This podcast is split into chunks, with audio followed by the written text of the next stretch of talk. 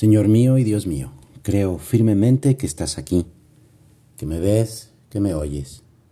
Te adoro con profunda reverencia. Te pido perdón de mis pecados y gracia para hacer con fruto este rato de oración. Madre mía Inmaculada, San José, mi Padre y Señor, Ángel de mi guarda, interceded por mí. Cada familia tiene sus costumbres y sus tradiciones propias y que fuera de la familia pues no se pueden entender. Una de estas costumbres es la manera en que un hijo se refiere a su mamá. Así le puede decir mamá, ma, madre, amá. Las variaciones pueden ser muchas, pero lo que nunca falta en cada caso es el cariño con que se dicen y que la mamá en cuestión recibe con gran alegría porque vienen de sus hijos. Pues a la Virgen María le sucede lo mismo, porque es Madre de Dios, y a nuestra Madre le llamamos de muchas maneras. Una de ellas, la que seguro le gusta mucho, es todo lo que decimos en el Santo Rosario. San José María Escribá daba el siguiente consejo, el principio del camino, que tiene por final la completa locura de amor por Jesús, es un confiado amor hacia María Santísima. ¿Quieres amar a la Virgen? Pues trátala, ¿Cómo? Rezando bien el rosario de Nuestra Señora. Recordemos antes que nada que lo que contemplamos en el Santo Rosario es el conjunto de los misterios de la obra de nuestra salvación. No son solamente Padres Nuestros y Aves Marías. Consideramos la encarnación de un Dios, la vida de Cristo, su pasión y su muerte y también su resurrección, pero con una particularidad que hace de esa contemplación algo que es pues familiar, entrañable. Es que es Santa María quien nos habla de su Hijo. Por eso de la mano de la Virgen, a través de sus labios, junto a su amabilísima presencia, pues vamos repasando en nuestro corazón y en nuestras cabezas las grandes verdades de Cristo Jesús. En el Santo Rosario es María quien nos habla de Cristo y, es con ella con quien hablamos de Cristo. Por eso queremos que la Virgen nos cuente sus sentimientos de alegría, también de dolor, de gratitud y de alabanza por, por el Hijo que va a nacer, por el Hijo que vive y que muere, pero también por el Hijo que triunfa, para hacer esos mismos sentimientos nuestros sentimientos. La devoción a la Virgen es parte fundamental de nuestra fe. En la Divina Comedia, Dante escribió sobre la Virgen María lo siguiente, Mujer, eres tan grande y tanto vales que quien desea una gracia, un regalo de Dios y no recurre a ti, quiere que su deseo vuele sin alas.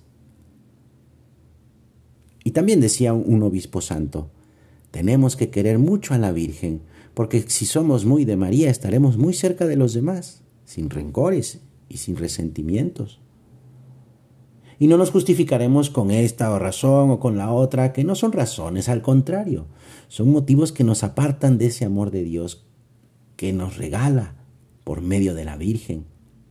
Por eso vamos a tratar mucho a la Virgen rezando el rosario, también para mejorar el carácter, para estar cerca de Dios y, y hacer lo que nos pide con la misma generosidad y dedicación con que ella lo hizo. Al contemplar a María, Vamos a sacar la experiencia al mismo tiempo de la invitación de Dios para que, aunque sí, es verdad, heridos por el pecado, pero vivimos en gracia, luchando contra ese mismo pecado, contra el demonio, contra sus ataques. Es que tenemos la necesidad de Dios, tenemos la necesidad de vivir en gracia de Dios para ser realmente felices, para vivir plenamente como hijos de la Virgen María y la gracia la tenemos en Jesucristo nuestro Señor. Esta vida de la gracia, que también es vida de perdón que nos da el Señor, que Jesús nos viene a ofrecer, fue en la Virgen, en ella, fue realidad plena desde su concepción, la Inmaculada Concepción. Es un privilegio único de María, pero este privilegio no la aleja de nosotros, no coloca a María fuera de este mundo, porque tú y yo lo sabemos, tenemos la seguridad de que podemos llamarla y pedirle ayuda en todo momento. Así lo vemos en su vida, en la vida terrena de María, entregada a Dios en todo momento, también en el dolor, en la angustia y en el sufrimiento. Por eso es que mereció oír la alabanza de su propio hijo, de su propio hijo que dijo, Bienaventurados los que escuchan la palabra de Dios y la ponen en práctica. Es que la vida solo vale la pena si se entrega algo, viene a decirnos María. Ella supo darse totalmente, en olvido de sí misma, y ponerse al servicio de lo que Dios le pedía, para así también participar en nuestra salvación. Ella también nos salva. En medio de las dificultades de la vida, cuando pues muchas veces sentimos la tentación de rendirnos, María es como un susurro cuya presencia nos recuerda, oye, hey, Dios, el amor, la verdad, sí existen. Yo los he vivido, por mis entrañas han pasado y ahora pueden ser también vida en ti. Decía el Papa Benedicto XVI que María nos enseña la necesidad de la oración y nos indica que sólo con un, una unión constante, íntima, llena de amor con su Hijo, podemos salir de nosotros mismos, de nuestra comodidad, para abrirnos a ese mismo amor de su Hijo que viene. El Señor desea venir hoy a nosotros y llama a la puerta de nuestro corazón y nos pregunta, oye, ¿estás dispuesto a recibirme?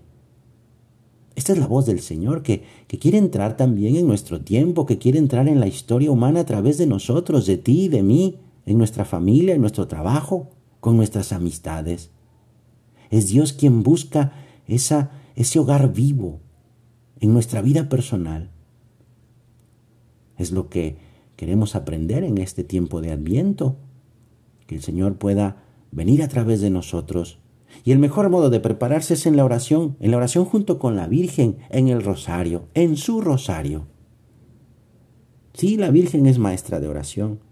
San José María aconsejaba, tienes que decir a la Virgen ahora mismo, en la soledad acompañada de tu corazón, hablando sin ruido de palabras, Madre mía, este pobre corazón mío se revela algunas veces, pero, pero si tú me ayudas, y te ayudará, para que lo guardes limpio y sigas por el camino a que Dios te ha llamado. La Virgen te facilitará siempre el cumplimiento de la voluntad de Dios. Aprendamos de la Virgen María, que conservaba todas las cosas de Jesús meditándolas en su corazón.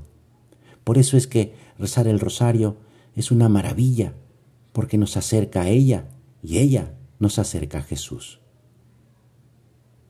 Te doy gracias, Dios mío, por los buenos propósitos, afectos e inspiraciones que me has comunicado en esta meditación. Te pido ayuda para ponerlos por obra. Madre mía Inmaculada, San José, mi Padre y Señor, Ángel de mi guarda, interceded por mí.